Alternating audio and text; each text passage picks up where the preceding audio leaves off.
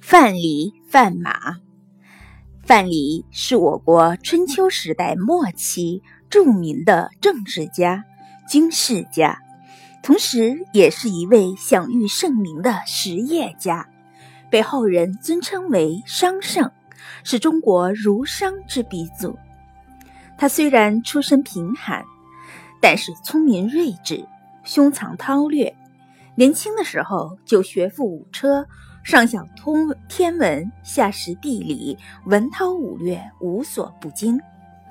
他曾经辅佐越王勾践，使之成为春秋时期最后一个霸主。但是传说他在功成名就之后就退隐经商了，并因此成为著名的陶朱公。范蠡离开越国后，凭借着一叶扁舟，出三江，足五湖。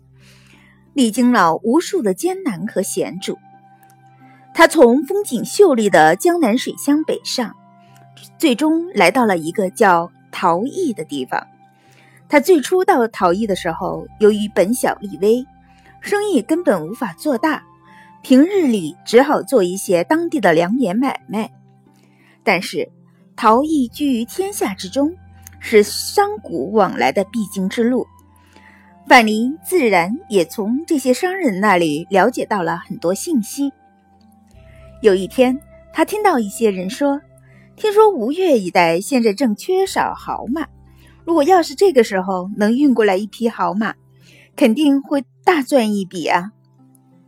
一个年轻人说：“咱们在北方可以收购一些上好的马匹，而且这匹马到了吴越一带肯定不难卖掉。”要不咱们凑一凑本钱，大家一起干吧。另一个年纪大一点的人说：“就你想着挣钱，你知道吴越离咱们这儿有多远？那可是千里迢迢，人马住宿费且不说，现在正值兵荒马乱，沿途还有很多强盗，要想把马安然无恙地运到吴越，谈何容易？”老者的顾虑也正是范蠡。所担心的，他也确实听说过一些经商的人被沿路的强盗抢劫，有的连性命都搭上了。范蠡回去之后依然心动不已，他想自己以前做的都是小本生意，总想找机会让自己的生意有更大的发展。这次的生意要是按照常规的思路来看，铁定是不行的。要想做好这笔生意，还是要想点新点子。范蠡是个有心的人，虽然一时想不出良策，但他时刻不忘探听有关范马的信息。终于有一天，他又来到市场上继续打听情况。突然，他远远看见一位非常有气质的商人在卖麻布的摊位前说话。他就问了一下旁边的人：“请问那个正在看麻布的商人是谁呀？”那人惊讶地说：“你连他都不知道？他可是北方的巨商姜子盾啊！他常年贩运麻布到吴越一带。”范蠡说：“哦，那他不怕沿途的那些强盗吗？”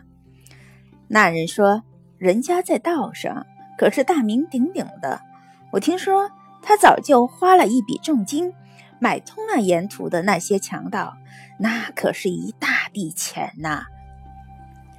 人家连眼睛都不眨一下。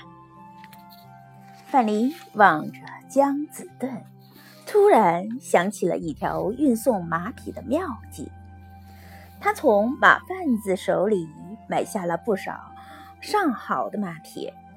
他的同伴看到后，就问他：“你真的想要走这一趟？”你不怕那些强盗？如果半途遭劫，那可就连本钱都赔了啊！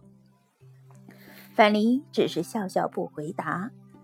这一天，范蠡写了一张榜文，张贴在城门口，内容是：范蠡新组建了一支马队，时值开业酬宾，可以免费帮人向吴越地区运送货物。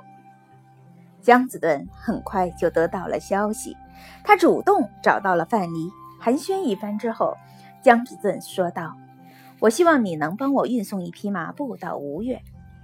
至于价钱方面，好说。”范蠡马上说：“开业酬宾，分文分文不取，这是我的规矩。”姜子顿说：“爽快，以后你我就是兄弟了，咱们大家有钱一起赚。”范蠡见状，喜不自禁。就这样，范蠡和姜子盾一路前行，货物连同马匹都安全到达了吴越地区。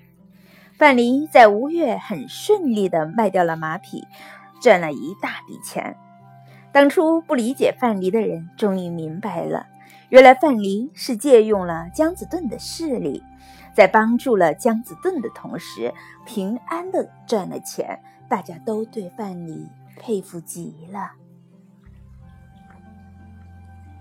休谟曾经说过：“高尚的竞争是一切卓越才能的源泉，只有不断创新。”才能在成功的路上迈向卓越。